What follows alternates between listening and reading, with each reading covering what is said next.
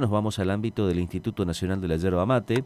Vamos a hablar con el actual vicepresidente de la entidad, ex diputado provincial Ricardo Maciel. Ricardo, buenos días. Ariel Sayas te saluda. ¿Cómo estás? ¿Qué tal? buenos días, eh, Ariel. Un gusto saludarte y al equipo y a la audiencia. Gracias, Ricardo. Muy amable. Gracias por tu tiempo. Primero, repercusiones de este laudo histórico. ¿Qué opinas? No, realmente es una un valor, eh, como lo expresamos eh, y también lo expresó el mismo gobernador, una decisión política histórica. Eh, y más considerando bueno que hace mm, no más de una semana nosotros enviamos todo el expediente de las discusiones que se hizo en el directorio y al no haber acuerdo para que lo resuelva el secretario de Agricultura y que esa decisión a una semana salga y salga con estos valores realmente es una una, una decisión que creo que bueno marca un antes y un después todas las decisiones del laudo que, que se intervino hasta ahora, ¿no? ¿Por qué, eh, ¿Por qué Ricardo? Porque uh, siempre fueron las decisiones eh, por ahí por debajo inclusive de los valores que se venían pagando eh, últimamente. Teníamos una situación en donde teníamos un precio laudado y en, en el territorio se venían pagando por encima de esos valores. El año pasado, y también gracias a la intervención ya del gobernador en aquella oportunidad, se ha logrado, bueno, de alguna manera, que la agricultura defina los 70 pesos que estaba hasta ayer eh, en línea de lo que ya se estaba pagando en, el territorio.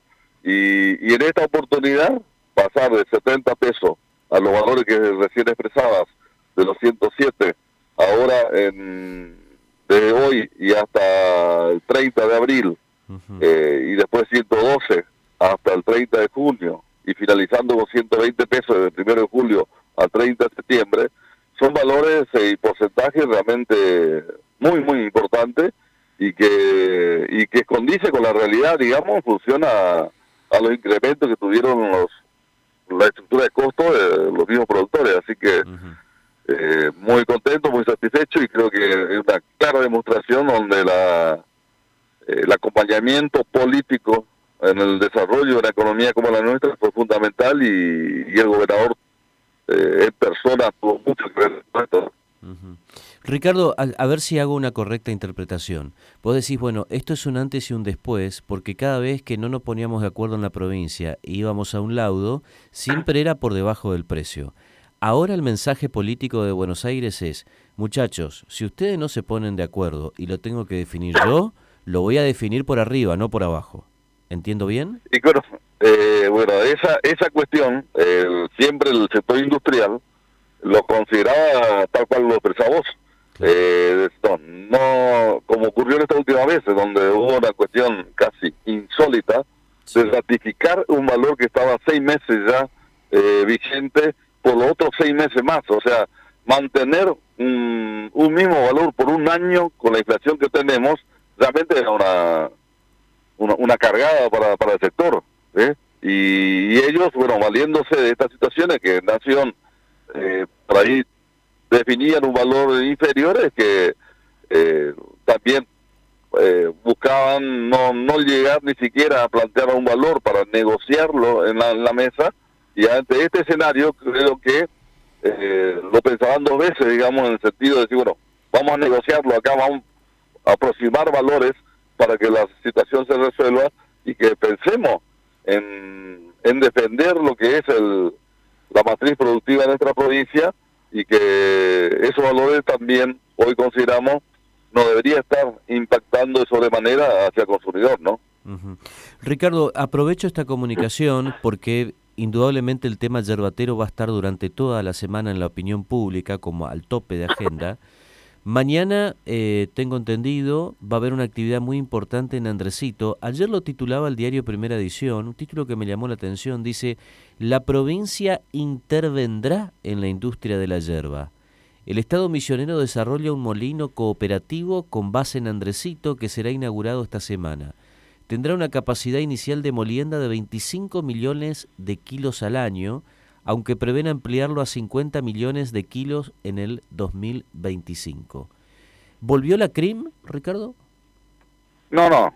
Eh, esto, eh, por ahí, bueno, el título podemos mm. discutirlo, lo que, que por ahí hay una intervención del Estado justamente, así como, o sea, el precio que recién hablábamos, es la fuerte intervención del Estado provincial en fijar un valor y generar las condiciones, digamos, en defensa del sector productivo y, eh, o sea, tanto hoja verde como canchada.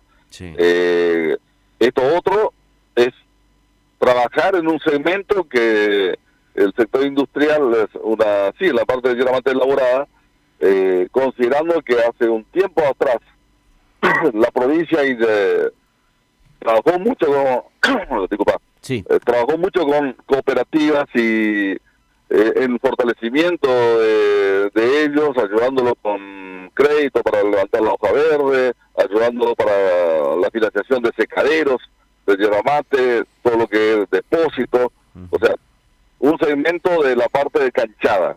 Y con esto se está interviniendo y o ayudando al desarrollo eh, a través de una cooperativa para que esa canchada también tenga un lugar donde poder canalizarse y no, no quedar, digamos, puesto solamente a la eh, a la compra o la comercialización vía los cinco, seis o siete principales industrias.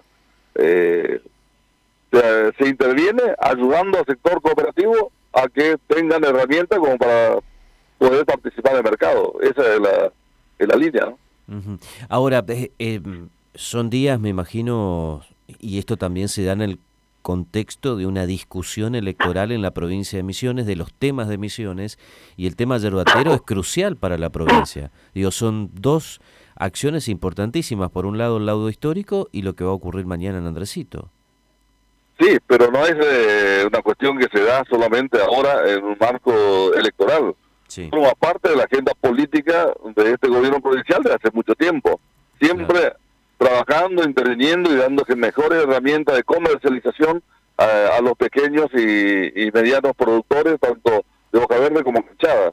Eh, siempre lo venimos haciendo eh, y esta es una intervención en un segmento que por ahí hasta ahora no se había dado, se había trabajado mucho, como te decía, en la instancia de producción de canchada a través de los secaderos y eh, las industrias eh, la vemos a muchas de ellas, también el gobierno de la provincia lo ha, lo, lo, ayudó, digamos, a, a, consolidar su, su molino, pero en esta oportunidad lo que la, la idea es generar un lugar en donde muchos de estos secaderos eh, dispersos en el territorio puedan también canalizarlo a partir de una, una cooperativa eh, consolidada y que tenga capacidad como para poder absorber y, y generar servicio de molienda para, para esos productores. Ricardo, como siempre, muy amable con nosotros. Felicitaciones, buena semana, un fuerte abrazo. Muchas gracias a ustedes.